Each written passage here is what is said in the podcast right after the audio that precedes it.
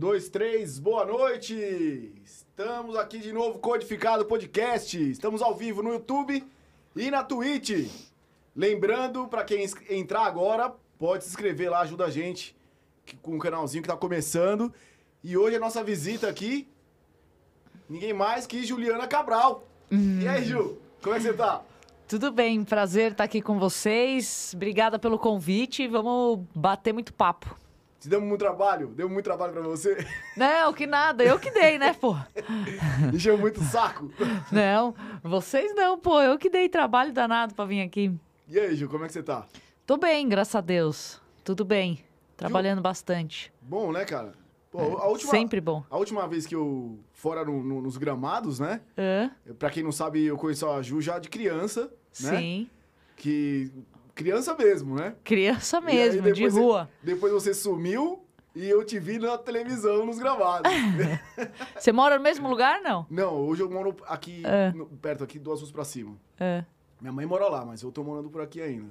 Meu pai também mora lá. É, eu sempre passo ali, eu é. vejo, é. tá mesmo estilinho, né? Mesma coisa, mudou nada. Que legal. É. Ju, legal. Galera, pra quem, é, pra quem tá entrando agora aí, vou falar um pouquinho dos nossos parceiros. É, Nona Nuziata, tá? É aqueles molinhos orgânicos lá, naturais, que a gente tá sempre aqui na parceria. E também CIF Insumos Agrícolas. Dá uma olhadinha lá, você vai, ter, vai ver aí na sua tela, hein? Tá beleza aí, família? Tá aparecendo? Nona Nuziata e CIF Insumos Agrícolas. Entra lá pra você que tá fazendo uma hortinha, tá começando aí. Beleza? A, o Instagram da Juliana é Juliana, arroba Juliana, underline, Cabral 5, tá? Pra quem quiser conhecer um pouquinho mais lá, entra. Ju, você tá com um projeto diferente aí na, no, no, Instagram? O que, que, é que você tem? Que eu vejo direto você postando. Na verdade, assim, no final do ano passado, em novembro, nós criamos um grupo de estudos de mulheres do futebol. Então sou eu, a professora Silvana Gellner, que é uma professora do Rio Grande do Sul, já aposentada, mas muito conhecida é, dentro da pesquisa é, de mulheres no esporte e acabou entrando mais para essa área do futebol, enfim, com questões de gênero. A Márcia Tafarel, que é ex-jogadora de futebol, a Leda Maria, que é ex-jogadora de futebol, a Dilma Mendes, que é ex-jogadora de futebol da Bahia, e a Thais Picard, que também é ex-jogadora de futebol. E nós, através desse, desse grupo, o intuito é, de início foi estudar as questões da mulher no esporte, então, as questões de gênero, de sexualidade. É, e a gente começou a entrevistar as pioneiras, as jogadoras que abriram as portas para as meninas hoje poder, poderem sonhar em ser jogadoras de futebol. E aí, através das entrevistas, tudo mudou. É, a gente começou a a ter uma agenda dessas entrevistas, de procurar conhecer mais a fundo a história dessas mulheres e tudo que gira em torno das mulheres que praticam essa modalidade dentro do país. E claro que estudar a questão da história, da proibição e todas as questões que, que estão em torno disso. E agora, toda terça, a gente entrevista uma pioneira dar visibilidade para essa, essa mulher, para essa pioneira, e a gente tenta levantar as efemérides da modalidade, né? Então, datas importantes, marcantes, e a gente vai divulgando toda essa história. Poxa, que bacana, hein? Então, para quem quiser dar, é, assistir um pouquinho mais, é, arroba Ju Cabral 5. Dá uma olhadinha no Instagram, o pessoal que vai entrar aí, segue lá, por favor. Ju, Conta um pouquinho da sua história, como é que, aconteceu aí, cara? Como é que você sumiu e de repente apareceu nos gramados? Do nada, né? Apareceu do nada. Bom, eu. Meu irmão, o Leandro, dois anos mais velho do que eu. E o futebol surgiu na minha vida assim. Meu pai, enfim, trabalhava ali no Hospital Iguatemi, antigo Hospital Iguatemi, que hoje não tem mais, na Francisco Morato. Era chefe da manutenção ali. Toda sexta-feira jogava futebol. E nós éramos pequenos, enfim, íamos com ele jogar futebol. E a, a, o meu gosto pelo futebol começou assim. Toda sexta-feira, ainda futebol society de areia, a gente ia, brincava. É, em casa, sempre jogando bola com o Lê, ia pra rua, enfim, os meninos chamavam de início, não me deixavam jogar muito, mas ele sempre me empurrava e a gente brincava. E o gosto começou assim. Eu brinco ainda que o Lê foi meio que minha base, né? Porque, Uhum. enfim, minha geração não teve essa formação com a própria idade, esse desenvolvimento. E o futebol começou assim. O clube ali perto de casa, enfim, fiz, fiz vôlei, basquete, jogava futebol ali, jogava futebol na escola. Até que uma hora ficou E sério. você, e você já era diferenciada na rua ali, né? Eu lembro, porque você, menina, É. descia, jogava com os moleques e chegava já durinho, viu, cara? Jogava bem, cara, na rua, Ju. É, já, já. Enfim, porque eu tava também toda hora jogando bola, né? Era na escola, na rua, com meu pai, enfim. E até que um dia um ex-namorado da minha irmã, o Marco Aurélio, viu um anúncio no jornal. é, da Milene Domingues fazendo um. chamando para uma peneira de um time de modelos. Minha mãe não gostava muito que eu jogava, me proibia, enfim. Colocava um monte de tarefa doméstica dentro de casa para eu não ir pra rua jogar futebol. O Lê sempre me ajudava, meu irmão. Até que um dia, enfim, surgiu isso, ele falou pra ela, ela falou: "Bom, não vai ter jeito. Vou levar, time de modelos vou levar, coitada". me levou, eu passei no teste e esse time me inseriu no futebol. Era futebol de salão. Na época era Flashbook com uma parceria com a Pro Sport, que era um clube da Liberdade. E eu comecei a jogar futebol de salão. Enfim, meu pai foi ex, é, ex-jogador, enfim, é, jogou profissionalmente. Ah, é? Seu pai foi, foi jogador? Foi jogador profissional, foi jogador profissional. E, mas enfim, teve lesão no joelho, família, acabou parando cedo. E sempre quis ter um, joga um jogador de futebol. E o Lê, meu, canhoto, jogava pra caramba, mas era preguiçoso pra treinar, total. Passou em vários testes, tudo, mas não queria e não levou a sério. E meu pai começou a investir em mim. E aí eu comecei a disputar campeonato de Federação Paulista, a família toda ia lá pra federação e começou a virar um negócio na família. Como é, como é que foi você chegar no teste de modelos tipo, você que já jogava? Tinha, uma, tinha alguém que jogava bola igual a você lá? Não, tinha, tinha. Tinha? Tinha. Já Mesmo? tinha, Jogava, mas jogava? jogava. Não Jogava. tetecava, jogava. Não, jogava. jogava. Mas a maioria, assim, era, era modelo. Mas as meninas jogavam bem. E, e a, a boa parte, assim, que tinha ido fazer teste, acho que era tudo uma meninada nova. Porque a gente formou o time ali, teoricamente. Que mais pra frente esse time se juntou com o Saad, que era um dos times pioneiros do futebol feminino. E... E, enfim, a gente começou a disputar a Federação Paulista, pô, No salão. no salão. Tomava cada cacetada, era de 13, era de 15, era de 20 a 0, às vezes. Pô, uma tristeza danada esse início. Mas depois o time foi engrenando, assim, foram entrando outras meninas, enfim. É, a parceria com a Flashbook foi saindo, a gente foi se fixando na Pro Sport.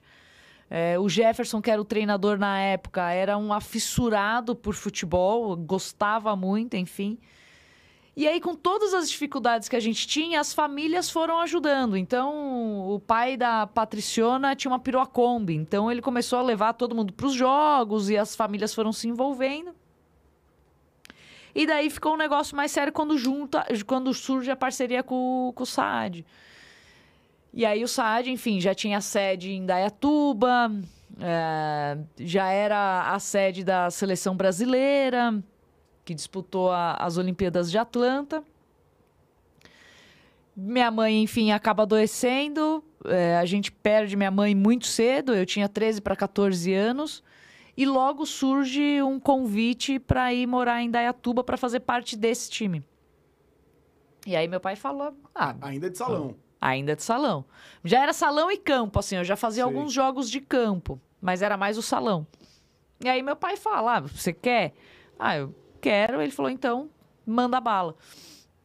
Você tem que, enfim, que estudar. Combinou lá com o Romeu, que era o dono do time na época, enfim. E eu fui morar em Dayatuba. Com 13 para 14 anos, e ali realmente começa a ficar um pouco mais sério. A treinar todo dia, muitas vezes de manhã e de tarde, estudar à noite, é, receber já alguma coisa, sei lá, na época acho que eu recebia 300 reais, Ah, você já recebeu uma já graninha? recebi uma grana. E, e das meninas que, come, que começaram lá, no- na época de- das modelos, foi, foi- foram terminando e começou a só ficar selecionadas. É, o- sei lá, acho que foram. Primeiro juntou os dois times, as modelos já não estavam mais, a Flashbook já tinha desfeito a, a parceria. E aí foram as meninas que realmente queriam queriam jogar, enfim, que tinham mais, mais qualidade. E daquele time, sei lá, acho que ficaram treinando ali cinco, seis, três chegaram à seleção, quatro chegaram à seleção. É, o nosso time era bom. Depois a gente começou a ganhar a Federação Paulista também. Por isso que teve essa, essa junção com o Saad. E ali, enfim, ali começa a ter um caráter é, um pouco mais sério, um pouco mais profissional. Essa seleção que disputou as Olimpíadas de Atlanta volta e a Bandeirantes tem a ideia de abraçar novamente o futebol de mulheres dentro do país, cria ali a Paulistânia com transmissão pela Band, enfim, tem um boom no, na modalidade. E eu faço parte disso tudo. né? Chego na seleção brasileira com 15 anos. Seu Zé Duarte era o técnico na, na época, enfim, comecei jogando de meia, fui parar de, de zagueira, Mas, mas quase como, é- vi. como aconteceu? Você, tava, você já, já tinha uma junção salão e campo. já tinha uma junção salão e campo. A gente já disputava, a maioria dos campeonatos eram de salão, mas a gente fazia alguns jogos de campo. Então, sei lá, tinha ah, um jogo contra a Federação é, de Seleções. Aí ia lá, pum, jogava campo. Ah, vai ter um campeonato em Águas de Lindóia. Juntava o time que era de Salama e o Saad já era um time muito grande, né? Já disputava também campo E um time forte já você um time forte. Aí o Saad já era um time bem, bem forte, um dos times pioneiros, enfim, campeão de tudo. E aí, enfim, nesse, nesse momento começa a ter um caráter mais, mais sério, mais profissional. É, em 97, com a, a criação da Paulistânia, os clubes de camisa surgem. E aí o Saad também acaba tendo que ceder algumas jogadoras. Vem o São Paulo, quer fazer uma parceria. Em um determinado momento a gente tem que escolher se joga no Saad, se joga no São Paulo. Eu escolho jogar no São Paulo. Isso em 97, acho que início de 97. E já jogadora de seleção brasileira, volto para São Paulo, que o São Paulo teria toda a sede aqui em São Paulo. no São Paulo vocês treinam aonde? Barra Funda? Não, a gente treinava no CT do Guarapiranga. De início a gente fica lá em Dayatuba e depois tem a divisão, a gente vem para Ah, São entendi. Paulo. Aí a gente treinava no CT Guara- do Guarapiranga, que ficava a base ali, enfim, longe pra caramba. Na represa ali, né? Nossa senhora, era, era longe pra caramba. Eu nem sei te dizer onde que era. Mas sei que era muito tinha, tinha longe. Um time de... Tinha um time ali, né? Eu lembro que a galera... Era um time de Várzea também, que era Ah. famoso ali perto. Eu não, não lembro, mas enfim. E, enfim, aí começo a jogar no São Paulo, as coisas ficam mais sérias, convocações seguidas para a seleção, disputa sul-americano. Já vou- ganhando uma grana? Ah, no São Paulo eu cheguei a ganhar 800 reais. Quer dizer, pô, o meu maior salário num clube para jogar futebol foi de 2.500 reais. Nossa, que absurdo, cara. Isso já é medalhista olímpica. Caraca, que absurdo. É, aí eu fui ganhar dinheiro fora do país e uma premiação ou outra quando o CBF começou a pagar, mas assim, não, não, não ganhei grana jogando bola. Mas conquistei o sonho de ser jogadora de futebol, Sim, que era sim. tudo que eu queria. E. E enfim, e aí a vida começou a, a ter um caráter mais sério. Eu começo a virar realmente profissional, a viver só disso. Claro, sempre tive meu pai por perto, meu pai sempre me ajudou, sempre me deu toda a estrutura. Eu nunca precisei trabalhar e jogar, como muitas mulheres tiveram que fazer isso para se manter dentro do futebol. Muitas mulheres tiveram que eh, dizer não para a seleção porque tinham que escolher ou eh, recebiam dinheiro e se sustentavam e sustentavam a família ou viviam o sonho de serem jogadoras de futebol. Eh, e eu, com meu pai, nunca tive esse problema. Eu sempre pude eh, correr atrás do meu sonho. E aí vou disputar meu primeiro campeonato mundial com 18 anos, em 99, reserva. É, uma das jogadoras, uma das zagueiras se machuca e eu viro titular da seleção numa semifinal, 4 de julho, nos Estados Unidos, contra a seleção americana, que é o, o sei lá, o grande centro da, uhum. do futebol de mulheres do mundo. E, e ali eu começo a, a ter um espaço dentro da seleção como titular. Viro titular ali naquela semifinal. É, em 2000 disputo Olimpíadas. O futebol dentro do país acontecendo, é, mas no retorno de Sydney tudo acaba, uma confusão nas Olimpíadas, enfim, quando a gente retorna para o país, mesmo conquistando a quarta colocação, sem estrutura nenhuma de nada, é... a gente volta pro país e não tem time. Como, como é que acontecia? Quem que, que bancava isso na época? Para vocês fazerem os torneios, para bancar vocês? Então, te teoricamente, assim, é... os clubes existiam, né? Então você tinha lá o São Paulo, que nem nessa década de 90 aí, você tinha São Paulo, Corinthians, Palmeiras, Santos, tinha os times da universidade. Todo mundo, é, nos clubes grandes, pelo menos, todo mundo recebia um salário. Enfim, as universidades eram, eram diferentes. Quando a gente ia para a seleção, a gente tinha ali uma diária que você recebia, hum. né?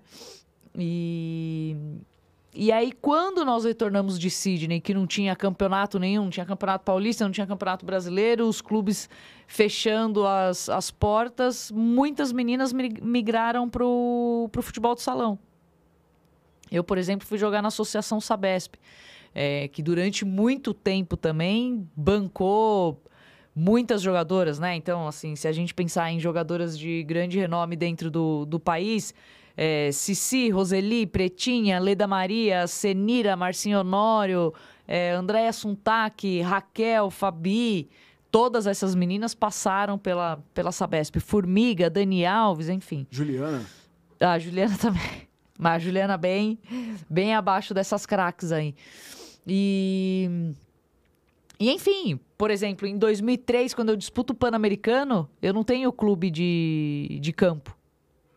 Eu disputo o campeonato pan-americano de, de campo pela seleção brasileira, mas eu jogo salão. E como é que você eu treina? Jogo pra... Não treinava, treinava, treinava salão. Chegava no campo dando rolinho na geral. E jogava. Não, não dando rolinho, mas tendo que ter essa adaptação ainda. É, de calçado, de piso, Nossa, enfim. É, as pessoas, enfim, acham que. que o glamour é grande, mas. Até, até o gás, né? Pô, o salão. Completamente diferente. Completamente diferente. Enfim. E. E é isso. E é. Na época era o que se tinha de, de futebol de mulheres. Em 2004, quando a gente vai para a disputa das Olimpíadas. É, e traz a medalha de prata em Atenas, é que as coisas começam a mudar um pouquinho. Então, a Federação Paulista investe no Campeonato Paulista e a partir daí, até hoje, tem continuamente é, o campeonato. O campeonato brasileiro não existia, foi, foi voltar a ter em 2013, existe desde 2013 continuamente. É, porque, na verdade, sempre existiu essa descontinuidade. Quer dizer, um certo período tinha campeonato de tudo, outro não tinha nada, clubes que iniciam e que fecham a porta. Eu, por exemplo, não fiz carreira dentro de um grande clube, como você vê aí algumas meninas hoje tendo a oportunidade de fazer, né? É, porque os clubes, sei lá, você tinha um ano, no ano seguinte trocava o presidente, você não sabia se ia ter a modalidade ou não. Se o cara que ia assumir ia querer ter a modalidade dentro do, do clube ou não, entendeu? Você sabe me dizer até que ano que São Paulo foi? Teve o... o São Paulo foi até 99. 99 encerrou as portas. Nós disputamos o campeonato, se eu não me engano, paulista de 99 já pelo Palestra Itália. Tivemos que ah. correr, nós, jogadoras é, atrás de algum clube para poder disputar o, o, o, Paulista da época. Eu não sei se foi 99 ou 2000. Que era, era o único clube? Era um dos únicos? Na época? Não, tinha Portuguesa, ah. tinha Santos. É, o futebol de mulheres dentro do país, muitos anos, foi sustentado através das equipes de prefeitura. É, então, todo clube grande que surgia fazia parceria com os clubes de prefeitura, que hoje estão acabando, porque com essa obrigatoriedade todo mundo quer ter, faz a parceria, vê ali, encontra em algum momento é, um interesse, sei lá, e, e, enfim, esses clubes de prefeitura acabaram perdendo espaço por isso. Mas durante muito tempo que sustentou a modalidade foram os clubes de prefeitura e as disputas de jogos regionais e abertos. Sem isso, a modalidade acho que não se sustentaria. E o futebol de salão, é, que tinha um calendário fixo, que era contínuo, enfim, e que manteve muitas das jogadoras da minha época.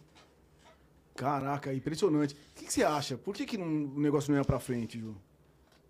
Ah, é porque a gente vive num país completamente machista, né? Você acha que é isso? É isso, é? sem dúvida nenhuma. Não existe interesse. Ah, enfim, a gente vive num país que é. A paixão nacional é o futebol, mas é o futebol dos homens. É, a mulher foi proibida de jogar futebol dentro do país durante 40 anos. Não que ela não tenha jogado, mas ela foi proibida. De ela jogava. Outra, ocultaram o futebol feminino.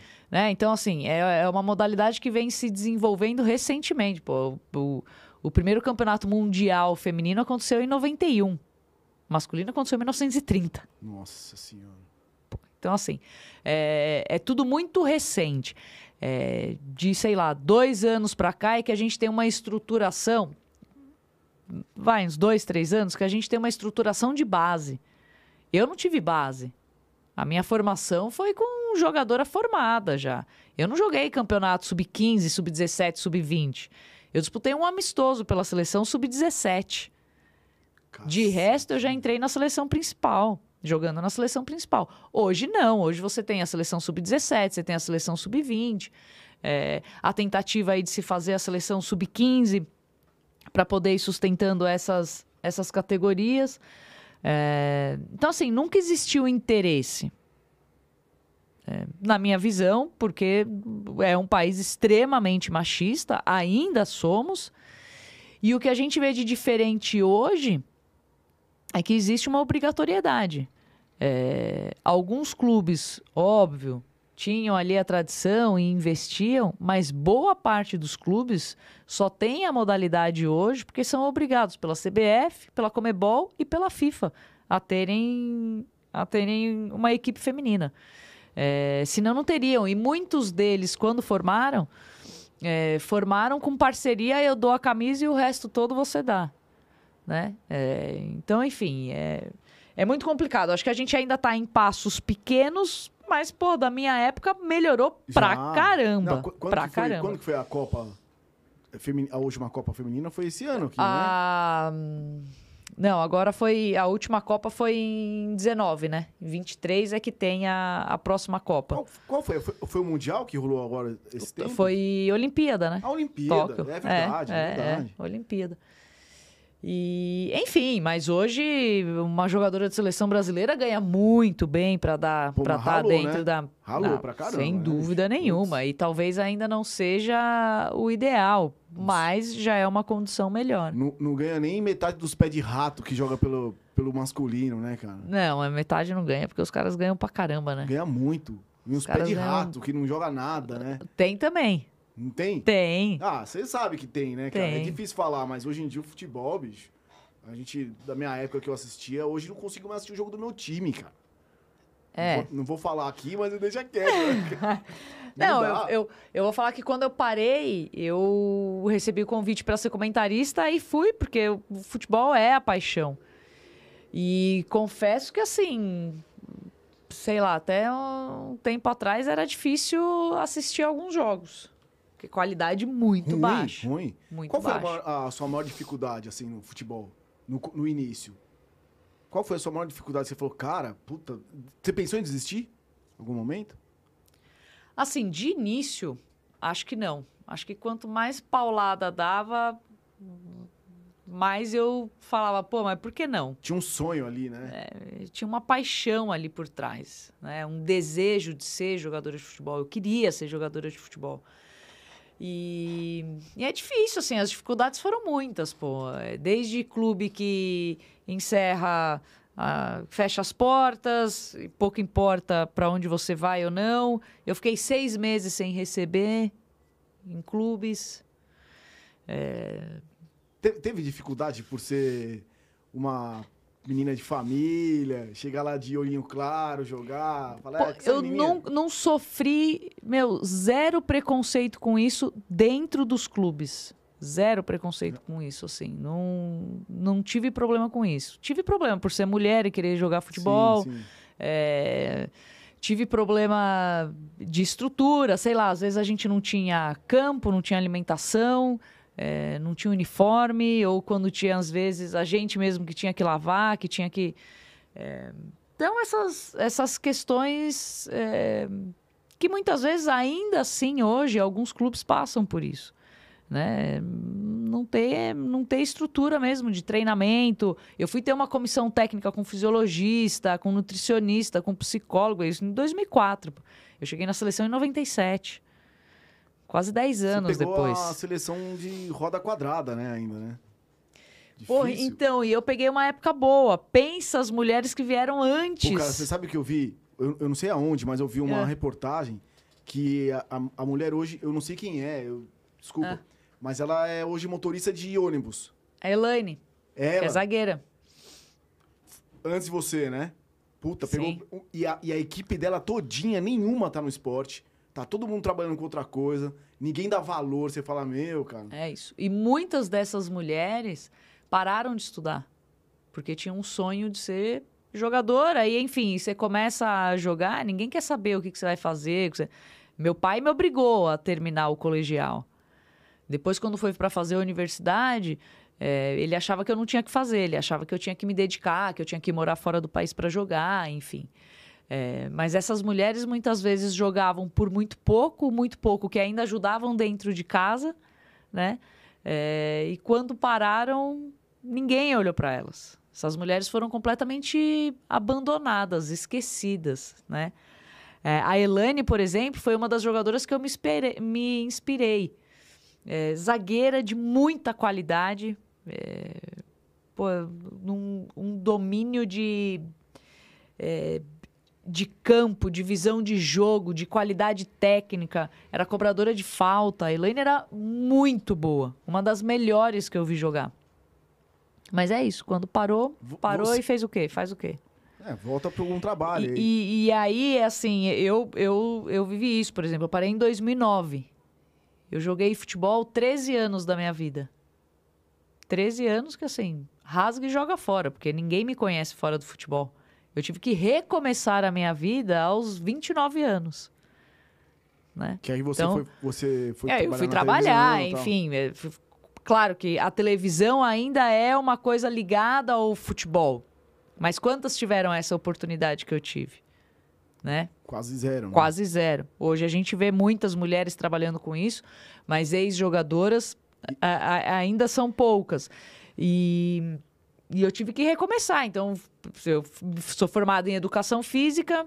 Na época eu estava me formando, porque com a questão do futebol também ia jogar fora. Trancava, voltava. Eu demorei quase 10 anos para fazer para me formar. E fui estagiar. Estagiar, fui começar do zero, né? É, então, assim, é, Na dificuldade. é muito difícil. É muito difícil. Difícil pra caramba, né? Pô, Ah. Hoje, hoje você vê a galera que trabalha, as mulheres que trabalham nas emissoras fazendo futebol, ainda é pouco. Eu acho que ainda é pouco. Sim, é Né? pouco, mas hoje, mas hoje, assim, a gente tem. Que, o que é muito legal, a gente tem mulher em todas as áreas. Antigamente a gente tinha só apresentadora. É, Era hoje tem só- até narradora. Era né? só apresentadora. Pois é, hoje, enfim, a gente tem repórter de campo, tem narradora, tem comentarista, aos poucos. A gente vai tendo aí a, a oportunidade de também mostrar que, enfim, E pra é, galera tem se acostumar capacidade. também, né, Ju? Ah, Na verdade, tem que se acostumar, né? Não tem. Porque assim, o cara fala. Eu, eu tava ouvindo alguma coisa semana passada das pessoas falando da narradora mulher, né? Uhum. A gente não tá acostumado ainda, né? Porque a gente teve pouco. E agora que vai começar elas narrando, você vai se adaptando como se adaptou com os homens, né? É desde isso. criança. Se você não tiver adaptação, não existe nada na vida, né? E, e- e é isso, assim, você não gosta de todos os narradores. Não. Você não escuta todos os Nenhum, narradores. Tem é. cara que você não gosta. Ouço dois e olhe lá. E ponto e acabou, É. entendeu? Ah, o que precisa, eu acho que quebrar aí é essa questão de ter uma forma só de falar de futebol, uma forma só de narrar. É, a mulher tem ah, o tom da voz diferente? Tem. Mas, pô, tem um monte de narrador aí boa pra caramba.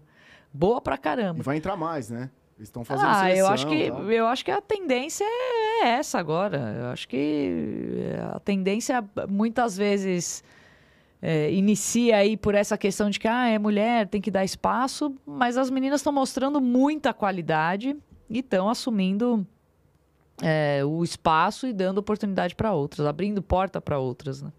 É, o lance é, é ter quanto mais, melhor, né? Quanto mais mulher na- nos, nas vagas, sempre vai ter uma boa, né? Igual os homens. Pô, tem, tem 100 narradores. Um cara você vai gostar, e mulher é igual. É, Não e- adianta você e- só- ter duas, né? Sim, e, e- e nem isso, assim, acho que pra mim o mais importante ter mulher ali é outras mulheres se inspirarem Sim, ali. sim. Pô, eu quero ser igual aquela mulher, eu não preciso ficar me comparando a, a homem, porque às vezes você também não se identifica, pô. eu Sim, vejo lá um sim. monte de narrador, ah, não sei, não me identifico.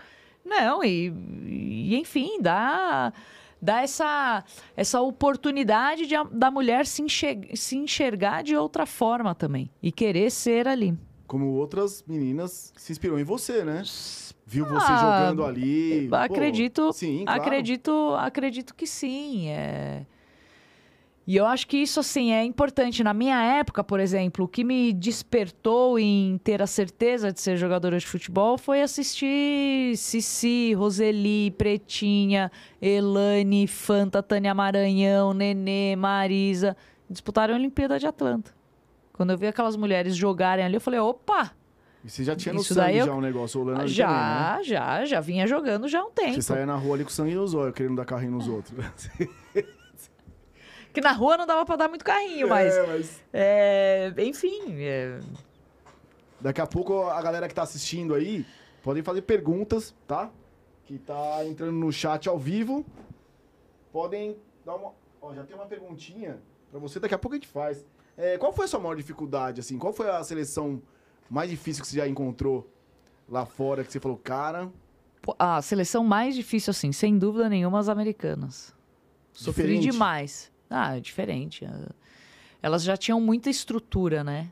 Enquanto a gente se preparava para as Olimpíadas um mês antes, dois meses antes, sei lá, fazendo cinco, cinco jogos, e olhe lá, se fazia cinco jogos, jogava mais contra, contra o masculino, essas mulheres se preparavam quatro anos, fazendo mais de 100 jogos no ano, enfim, estrutura completamente diferente. É, E aí é óbvio que isso dentro de campo faz toda a diferença. É entendimento de, de jogo, parte física, entrosamento, é, enfim, uma série de coisas. É, então acho que as americanas, assim, porra, Mia Hamm, que era uma atacante da minha época, sofri muito para marcar, rápida, é, mudança de direção. Muita gente cita o Messi com a capacidade que tem de ter a bola no pé e conduzir a bola. Hamm era a mesma coisa. A Roseli aqui, que eu joguei muito contra ela quando jogava no São Paulo, ela no Corinthians também sofri pra caramba. É, tinha rincha, tinha rivalidade? Ah, tinha, Tinha? tinha. Você sabia, Pô. puta, esse jogo é butinado. Ah, pô, é, contra as argentinas, que a gente vivia goleando, sempre acima de 10. Mas é, isso tudo do masculino é transferido pro feminino, não tem jeito.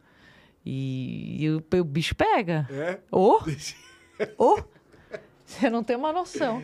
O negócio é, é feio. E aí, enfim, com aquelas seleções e com, com aqueles clubes que você começa a jogar mais direto, você começa a ter ali um, uma questão ou outra de, de rivalidade, de desentendimento já entre aquela jogadora que incendeia mais o jogo, enfim, que é mais chata. Isso tem. O, Igual. O, nós recebemos aqui a Josi, que é da, ex-ginasta, hoje trabalha É. em educação física também. E o Thiago Testa, que é o fisioterapeuta da seleção de natação. É. Aí ele contou, cara, que chegando lá nas Olimpíadas agora, É. tipo, eles chegaram, o- a equipe brasileira e tal. Meu, os americanos chegaram, cara, compraram tudo, assim, sabe? Fizeram uma puta estrutura. Os caras tinham até sniper, cara, pra, É. pra proteger a equipe de natação. Você fala, cara, que diferença, né? Tipo, o Brasil ainda tá um pouco atrás. Na- Tá muito atrás, né? No, no futebol, principalmente. Tá, tá muito atrás. Não, eu acho que não só no futebol. É claro que eu olho mais pro futebol porque eu vivi disso, mas é, a gente incentiva pouco o esporte. Os nossos atletas que chegam em Olimpíada, porra, isso daí já é uma conquista. Pro cara aqui que muitas vezes não tem patrocínio. Quantos atletas olímpicos perderam patrocínio agora em Tóquio? E os caras se viram para ir lá disputar. É, né? que o cara disputou e acabou, né?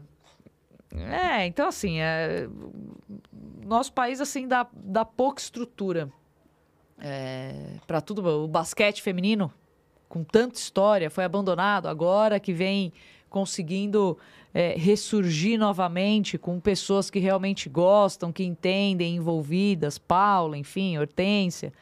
É, então, assim, é difícil. E o, o futebol acho que sofre um pouco mais porque é isso. A mulher não é. Agora acho que mudou bastante, mas a mulher, um certo tempo atrás, não era bem vista sendo jogadora de futebol. De jeito nenhum. Qual que é o caminho? Qual, qual é o caminho pra Porra, você? não tem paixão, sonho, querer. Não, pra essa galera, tipo, querer investir nas jogadoras, sabe? Pros clubes abrirem mais Ah. espaço. Pô, aí é, esse caminho Falta mulher lá dentro, né? Não, é, é- é- falta assim. Não sei se é só mulher. Eu acho que é óbvio que falta muita mulher envolvida em cargo de tomada de decisão, poder de dar a carteirada. Isso é óbvio que falta. Mas muitas vezes faltam pessoas que realmente entendem do negócio. Entendeu? Seja ele homem ou mulher, o importante é você ter alguém ali no cargo que entenda do negócio, pô. Senão não adianta. O cara tá ali pra quê? Pra fazer o quê? Pra ganhar grana? Pra ganhar grana. Entendeu? é e isso, aí né? acaba fechando o olho para uma série de coisas, né? É, hoje a modalidade tá onde tá aqui em São Paulo e tomando esse contexto mais nacional, porque nós temos Duda e Aline Pellegrino dentro da CBF. Durante um certo tempo nós tivemos a Aline aqui na Federação Paulista, agora temos a Ana Lorena. Enfim, que são mulheres é, capacitadas, é, envolvidas, com muito conhecimento e com poder de dar o, o- o- a tomada de decisão. Aí é óbvio que a realidade muda, né? Porque nós tivemos muitos descasos assim também. De cara que era responsável por tomar conta e que não estava nem aí com nada. E abandonou, né? Eu vi um, eu vi um caso É. agora há pouco, há, há pouco tempo, agora do... Qual é o nome do técnico do vôlei que tava pagando o salário do time do São Paulo? Terinho. O, o técnico foi pra... É. O cara pagando um salário dos caras, velho. Tipo, Isso tem, isso tem. Eu vivi muito isso na minha época. Por exemplo, a Maria Cristina, técnica de, de futsal, eh, que foi a primeira técnica a chegar na seleção brasileira de futsal. Pô, durante muito tempo fez isso, de pagar a condução, alimentação, porque o time não tinha condições de pagar, ela que tirava do bolso. Até pouco tempo atrás, aí, 2019, 2020. 2019, que ela ainda estava trabalhando, ela ainda ajudava as meninas assim, dessa forma.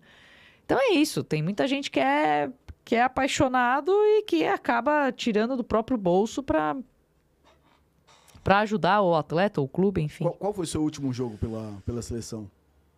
Você lembra? Pô, meu último jogo pela seleção, Você- eu fiz uma preparação em 2008 para Pequim. A minha última convocação para a seleção foi em Pequim. Foi, foi em Pequim, ó. Foi na preparação de Pequim. Eu não fui para as Olimpíadas de Pequim na China. É, então, sei lá, acho que meu último jogo foi um amistoso, acho que contra os Estados Unidos. Pô, que legal, meu. É. E aí, bateu tristeza? Você sentiu que tava acabando? Na verdade, não. Porque ali, 2008, eu devia ter, acho que 20, 27 anos. É, você era bem 20, nova, né? 20, 27, 27, 26 anos. E hum, ali eu não tinha ideia que a minha carreira ia acabar. Enfim, eu vivia a expectativa de disputar a última Olimpíada. É claro que a gente já sabe ali muitas meninas da posição surgindo, fisicamente muito melhor que eu. Eu vinha de uma lesão em 2007 de LCA no joelho, cirurgia, enfim. É... Mas ali eu achava que eu ainda ia ter uma, uma vaga. Não vou para as Olimpíadas. E em 2007 eu tenho um desgaste muito grande, porque eu fico fora do Pan-Americano por causa da cirurgia. Sou convidada para comentar o Pan-Americano no Rio. E aí eu solto a boca até dizer chega. Eu falo tudo e mais um pouco do que acontecia, das dificuldades que a gente tinha, enfim. E eu sinto que por isso também eu começo a perder um pouco espaço. Entendi. É... Então, na verdade, assim, eu não tive um planejamento de que, ah, com 27 anos eu vou encerrar minha carreira. Eu... Não. É... Essas questões de, é, às vezes, falar muito, perder espaço, eu fui vendo que, peraí, pô, não tenho mais espaço na seleção. É, não tenho a intenção de fazer vida fora do país porque eu não quero viver longe da minha família. Não quero cortar esse vínculo. Você chegou a ser convidada? Eu joguei nos Estados Unidos e na Suécia. Ah, você jogou?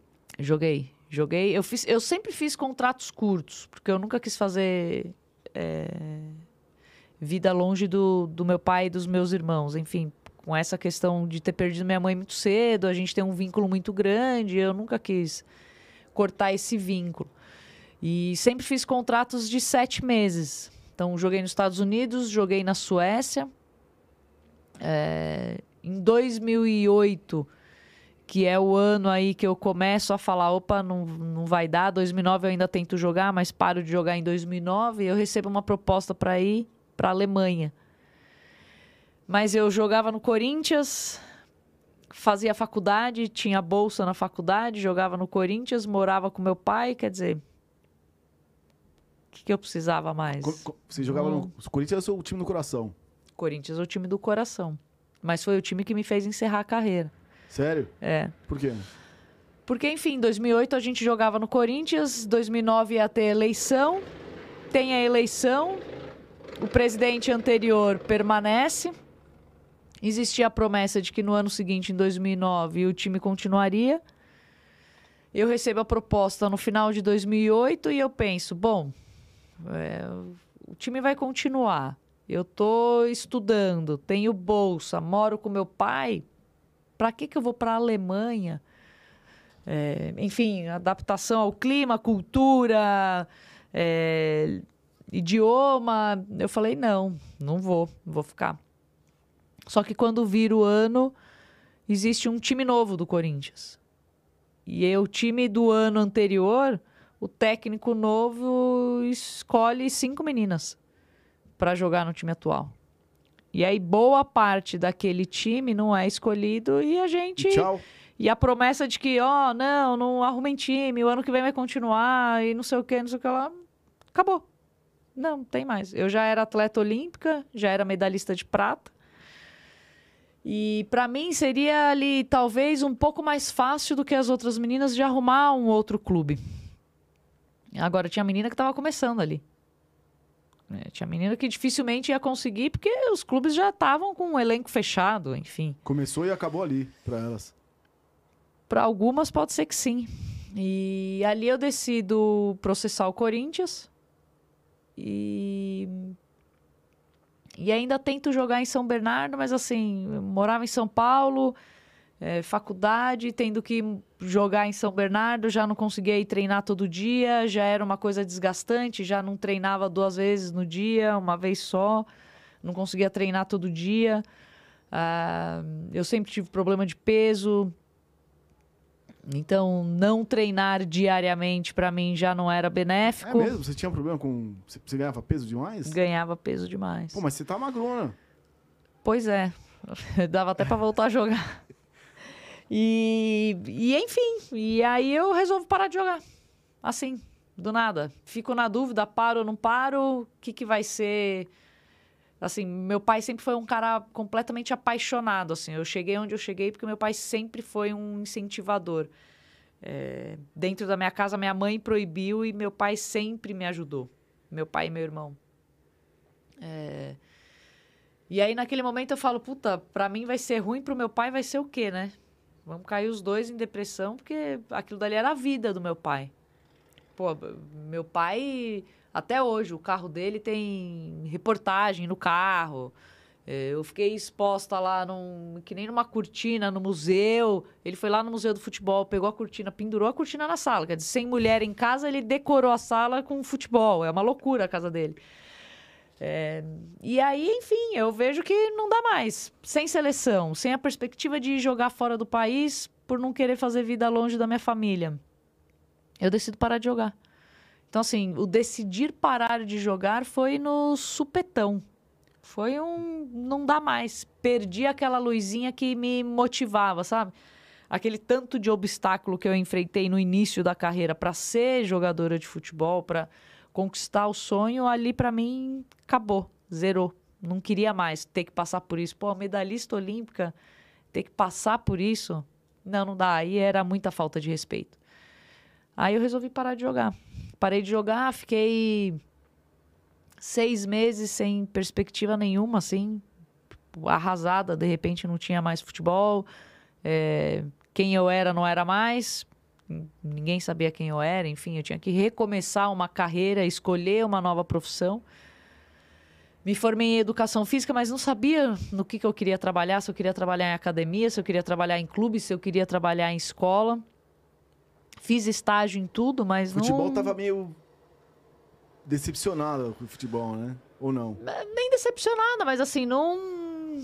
Acabou o campo, e agora? É, que é que... Da, da onde vai surgir o futebol? E, enfim, seis meses depois me surge a oportunidade, em 2010, me surge a oportunidade de trabalhar na Rede TV.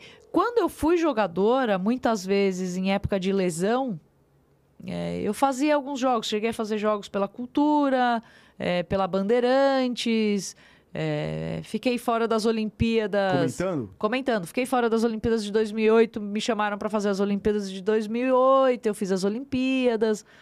É... Então, assim, eu tinha alguma, algum, alguma experiência nisso. Em 2010, a Rede TV me chama para trabalhar.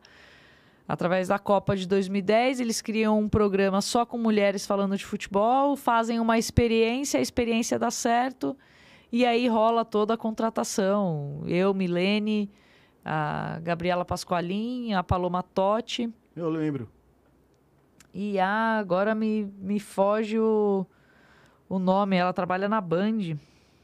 Caramba, a Marília Ruiz. E aí eu passo a trabalhar na TV. E aquilo dali me, me liga novamente à grande paixão da minha vida, que é o futebol que é a minha formação, que é quem no pior momento da minha vida de perda de mãe me clareia, me direciona, me ensina e eu volto pro futebol. E a partir dali eu volto pro futebol. Dentro dos clubes eu sempre fui direcionada para dar entrevista, para falar, porque gostava de falar. As meninas às vezes tinham vergonha de falar. E, aí me identifico. E você fala bem, né, Ju? Eu gosto. Co co como que aconteceu de você, tipo, cara, você fala bem, vem trabalhar aqui na TV. Como foi? Então, em 2004 me surgiu uma oportunidade. Era sempre eu que dava a entrevista, que falava, enfim, em 2004 eu fui a capitã, então você também acaba é, sendo mais direcionada para falar.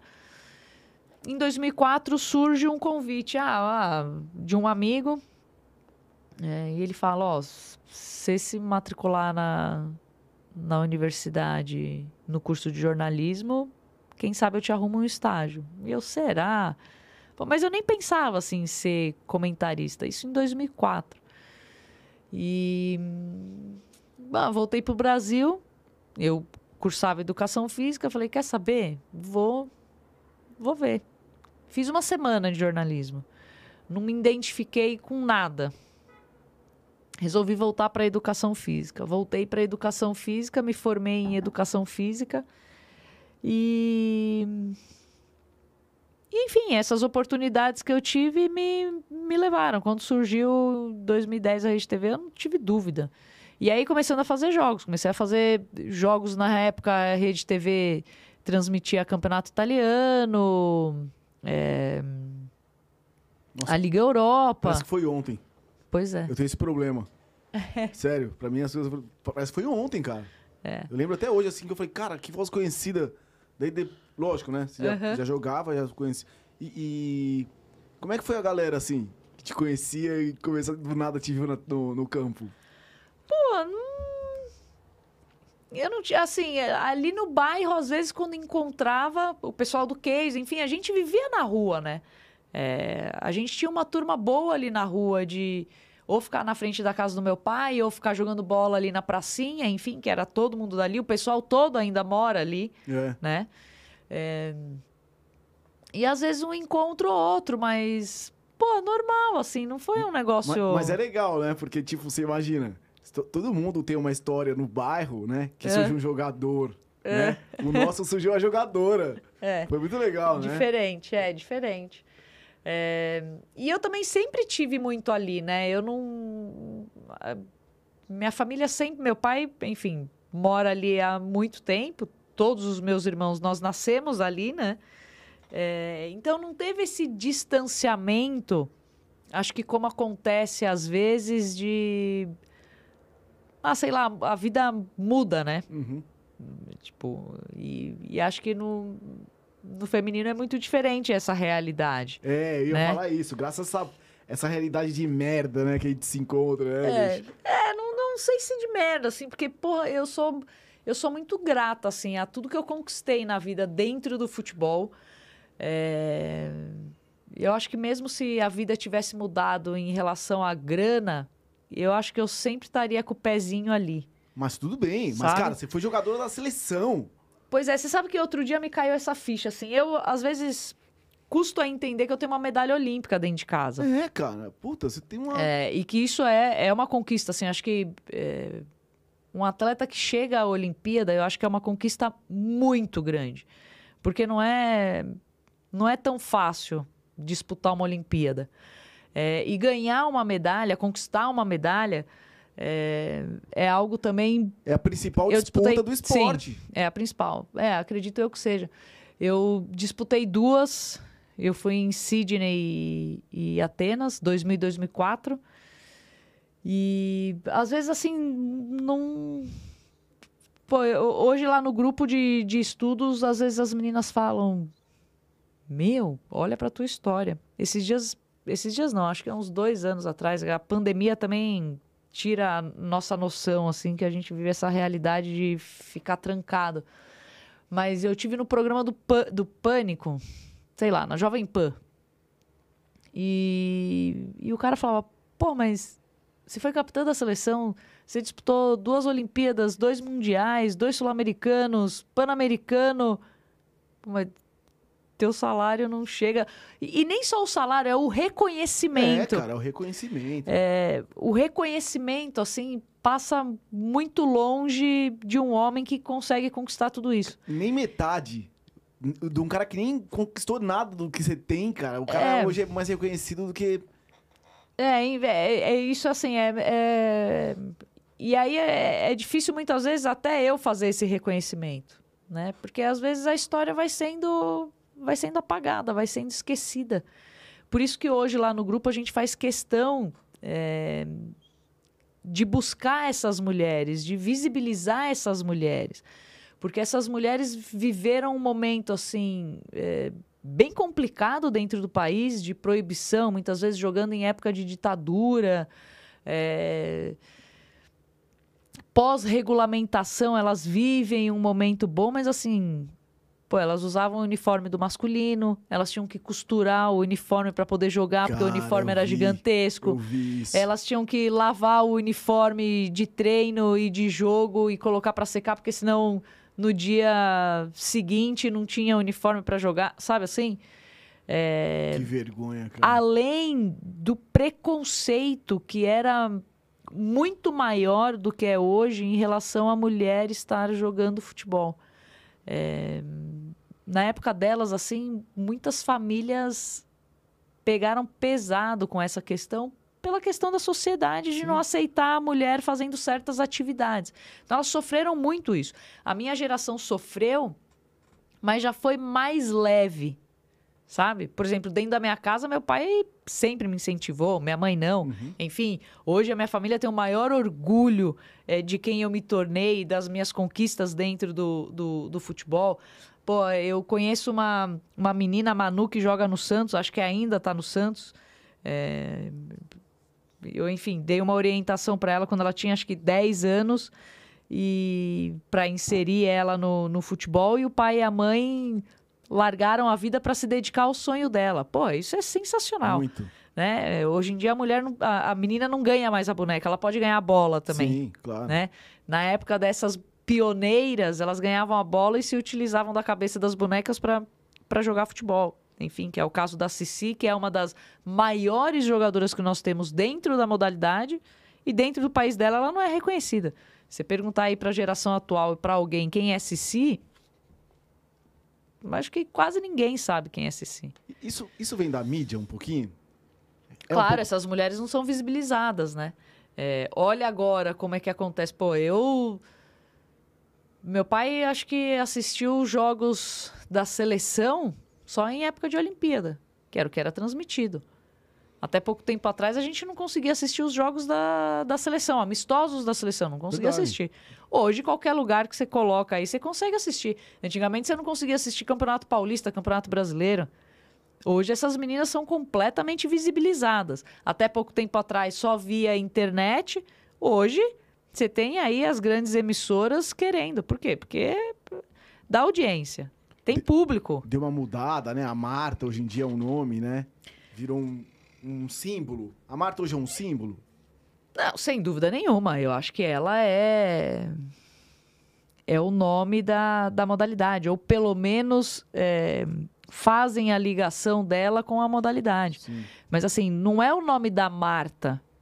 Porque a geração anterior era muito boa. Pô, você, você pegar Cici, Roseli, Pretinha, Elane, Leda Maria, Marisa. Essas meninas jogavam bola pra caramba. Jogavam muita bola, né? É, então eu acho que é um pouco do, do interesse de tentar visibilizar isso, de tentar organizar isso, de tentar pensar num produto realmente para ser é, vendido, exposto. É, pô, público tem para tudo. Agora, o problema é como você faz isso. Se você faz de qualquer jeito, se você tem ali um jogo onde todos os jogos são de 10 a 0, você, você vai ter de interesse de assistir isso? Não. Não, agora, quando você cuida bem do produto, quando você consegue desenvolver Sim. isso de uma forma melhor, um isso fica mais atrativo. Né? É. Isso fica mais atrativo, óbvio. Vai um pouco da mulher. A mulher tem, tem culpa também de, disso acontecer? A mulher que não assiste, que não liga lá, pô, vamos ver as mulheres jogando. Hoje, hoje eu acho que assistem mais. Mas antigamente, não era um pouco culpa dela de falar assim, pô, cara, eu não vou ver futebol de mulher. Ou não? A gente já tem. A gente já carrega muita culpa nas costas. Né? Não, não, sim, eu entendo. Mas, por exemplo, homem é fissurado pro futebol, né? Sim. Pô, nem falar. Você, você tem seu pai, seu irmão. Então, pô, 15 de. Eu lembro até hoje na Band, passava 15 de Piracicaba e, e Ferroviária, cara, a gente tava assistindo, né? Sim. Mas isso, é claro, não tinha o futebol feminino também, né? Para poder ir lá e ligar e assistir. Isso que é o é, problema. É, é isso, sabe? E, e, outra, é o quanto que a mulher foi estimulada a isso. Né? É... Eu volto a falar, assim, a minha geração nem tanto. Mas a geração anterior, você tinha atividade de mulher. Mulher pode e não pode. Né? É... Eu assistia pouco jogo, por exemplo. Geralmente o jogador gosta mais de jogar do que assistir, né? É, é? Eu, eu, eu não gostava muito de assistir jogo. Enfim, depois que eu comecei a, a entrar nesse processo mais de, de, de comentar, de querer desvendar um pouco mais as coisas que aconteciam no jogo, é que eu passei a assistir mais futebol. E aí a consumir mais esse tipo de futebol, né? É...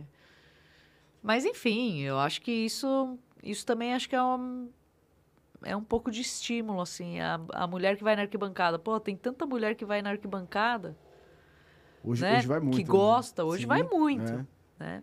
Mas Como é antigamente que foi tinha chegar, essa dificuldade. chegar na, em frente à tela, desinibida e começar a comentar futebol e você pensar, puta, eu não vou falar bosta nenhuma aqui. Vou falar merda aqui ou não? Ah, sei lá, meu, às vezes acontece. às vezes acontece de falar, às vezes saem umas pérolas.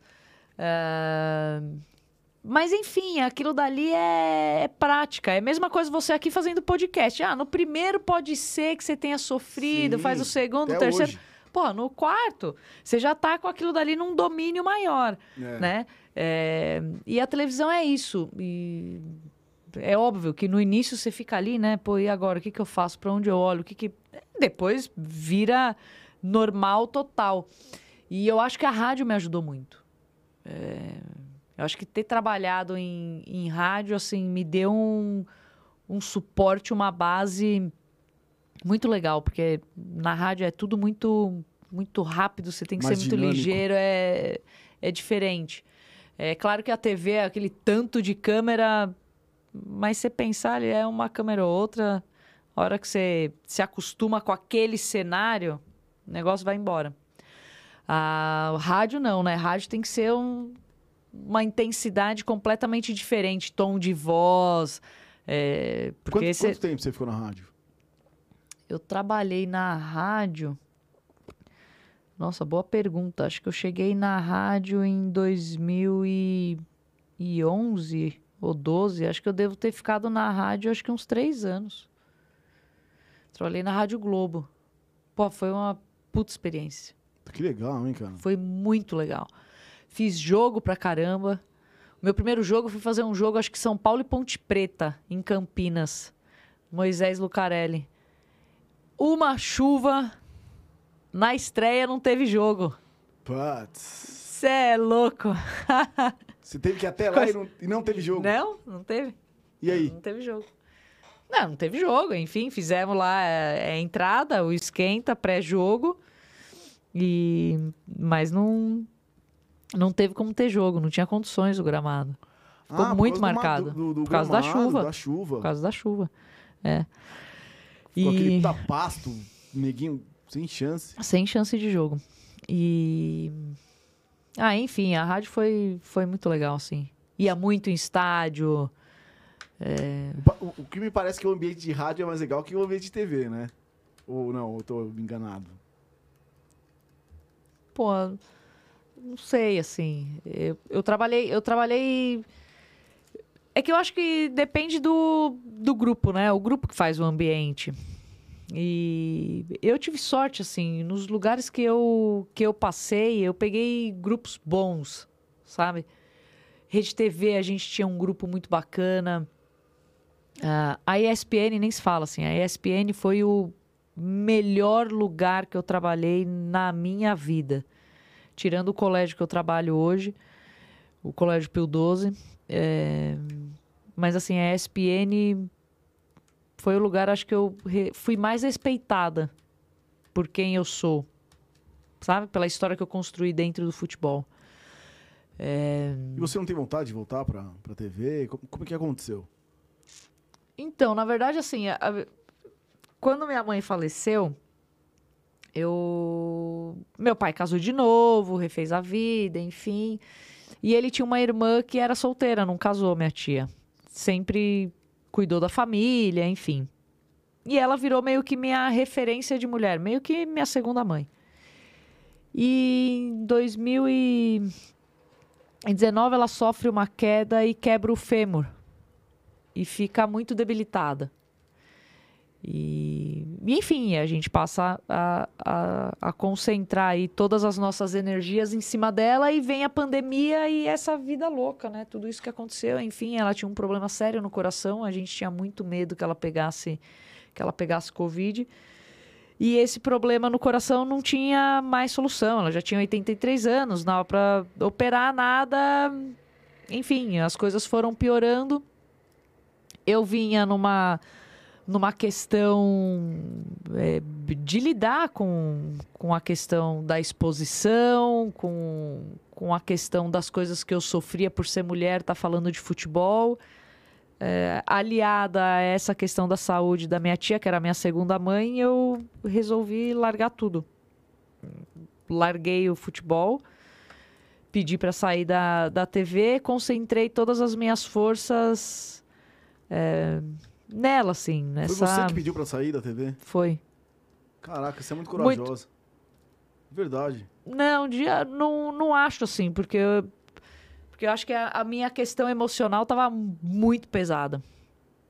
E não só por essa questão dela, né, de saúde dela, mas por essa questão da exposição, das uhum. coisas que, que aconteciam por, por eu estar ali falando de futebol, por ser mulher, enfim.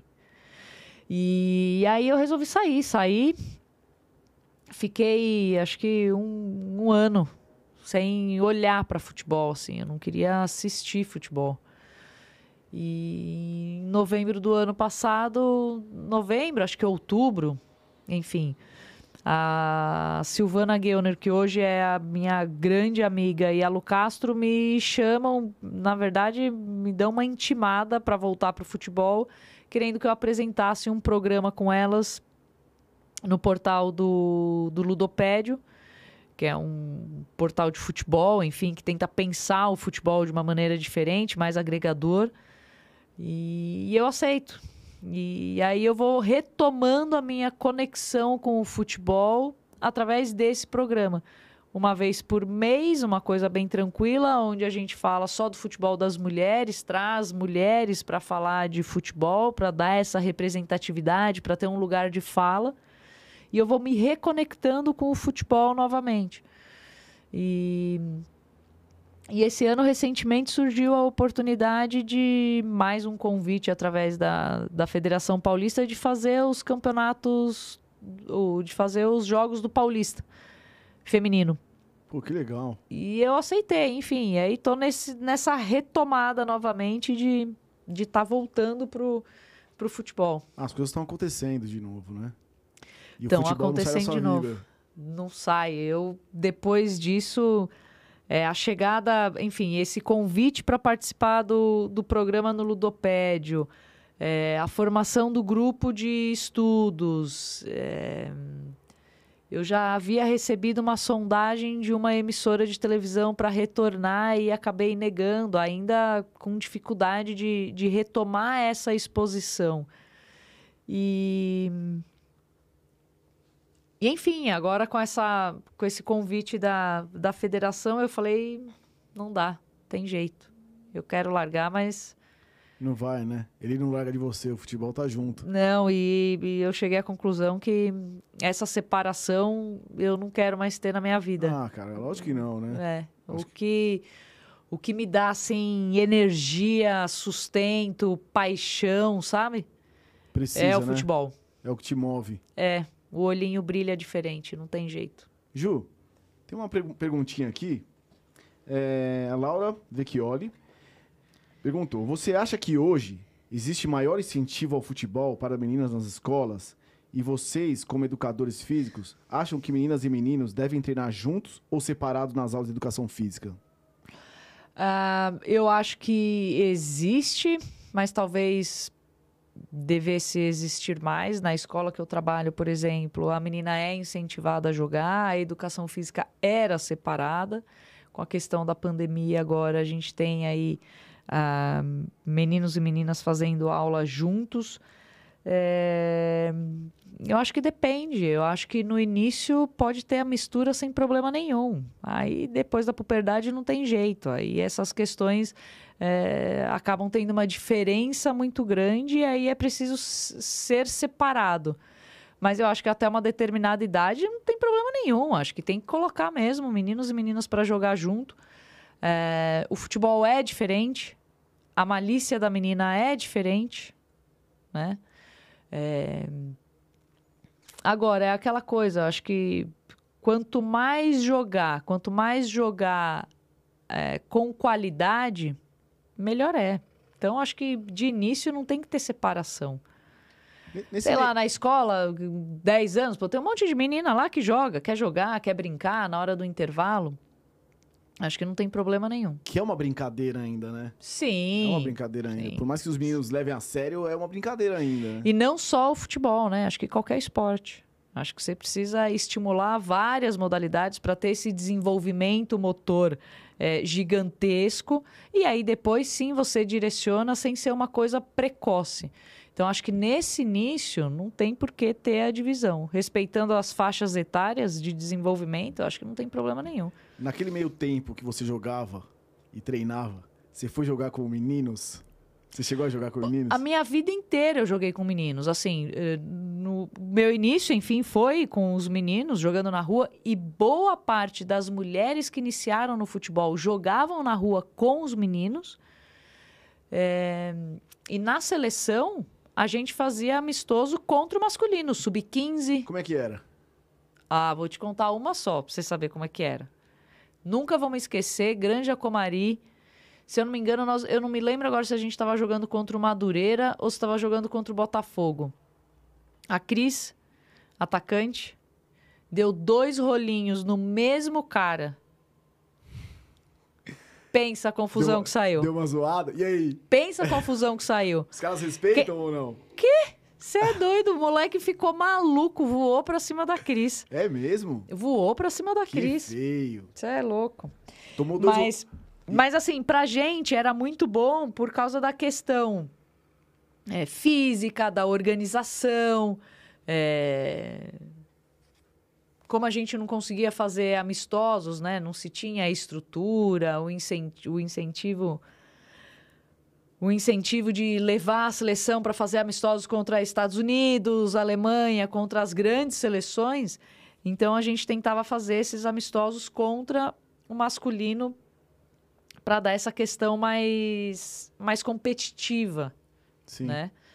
É... E um puxa o outro, né? Jogar com, contra os caras puxavam mais também para você Sim, o físico de vocês. sem dúvida né? nenhuma. E por isso que a gente jogava, não jogava contra o adulto, jogava contra a sub-15 sobre contra a sub-16, né? Machuca, Ainda né, informação, é. claro, é completamente diferente. A velocidade, a força, completamente diferente. É. E, e você citou a Alemanha, Juliana. É, como é que é, assim? Eu não conheço. Como é que o futebol feminino na Alemanha são os mesmos times do, do, do masculino? Sim. É? Sim. Existe o Bayern, existe o... Sim. É mesmo? Sim, a mesma coisa. É... Aí fica difícil, a visão, né? A, a, a visão, assim, é, é, é, completamente diferente. Também foi proibido o futebol há muito tempo atrás lá, enfim. Mas a, a, a organização, a cultura é outra, né? Então, esses times, esses times disputam Champions. Tem Champions. Tem Champions. É? Tem, é, é, agora os caras estão transmitindo, né? Logo mais você vai estar lá. É, enfim. Acha? Pela ESPN fiz bastante, mas é, esses países com cultura diferente é completamente. É, eles incentivam, né? É, o Frankfurt, por exemplo, foi campeão várias vezes é, da Champions feminina. Que e coisa, como em cara. outros países vem crescendo, né? Por exemplo, a Espanha não investia tanto. Agora você tem o Real Madrid, tem Barcelona, Barcelona é, tem o campeonato vi. crescendo, Sim. a seleção espanhola se desenvolvendo, é, disputando a Olimpíada Mundial. Eu tô é achando isso. que vai crescer mais o futebol feminino e o, masculino vai se minguando, viu, cara?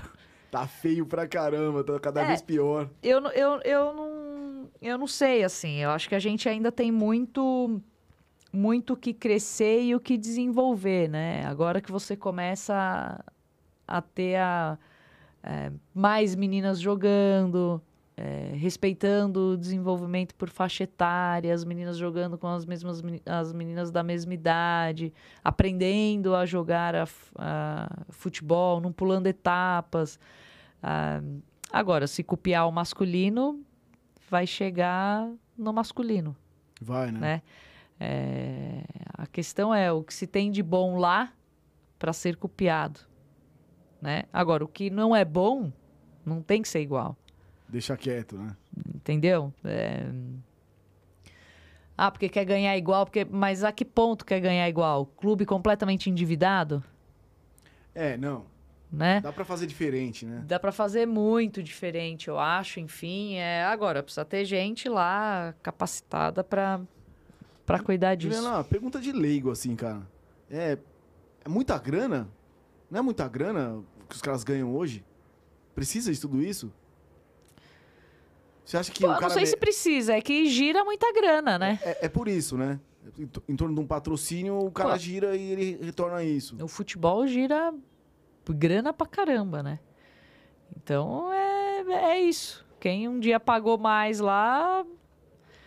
Eu, quando, quando acompanhava e, e comentava, eu achava que tinha que se fazer como o Paulo Nobre fez no Palmeiras: estipular teto e piso e você ter uma parcela ali por, por atuação, por participação, por presença dentro de campo.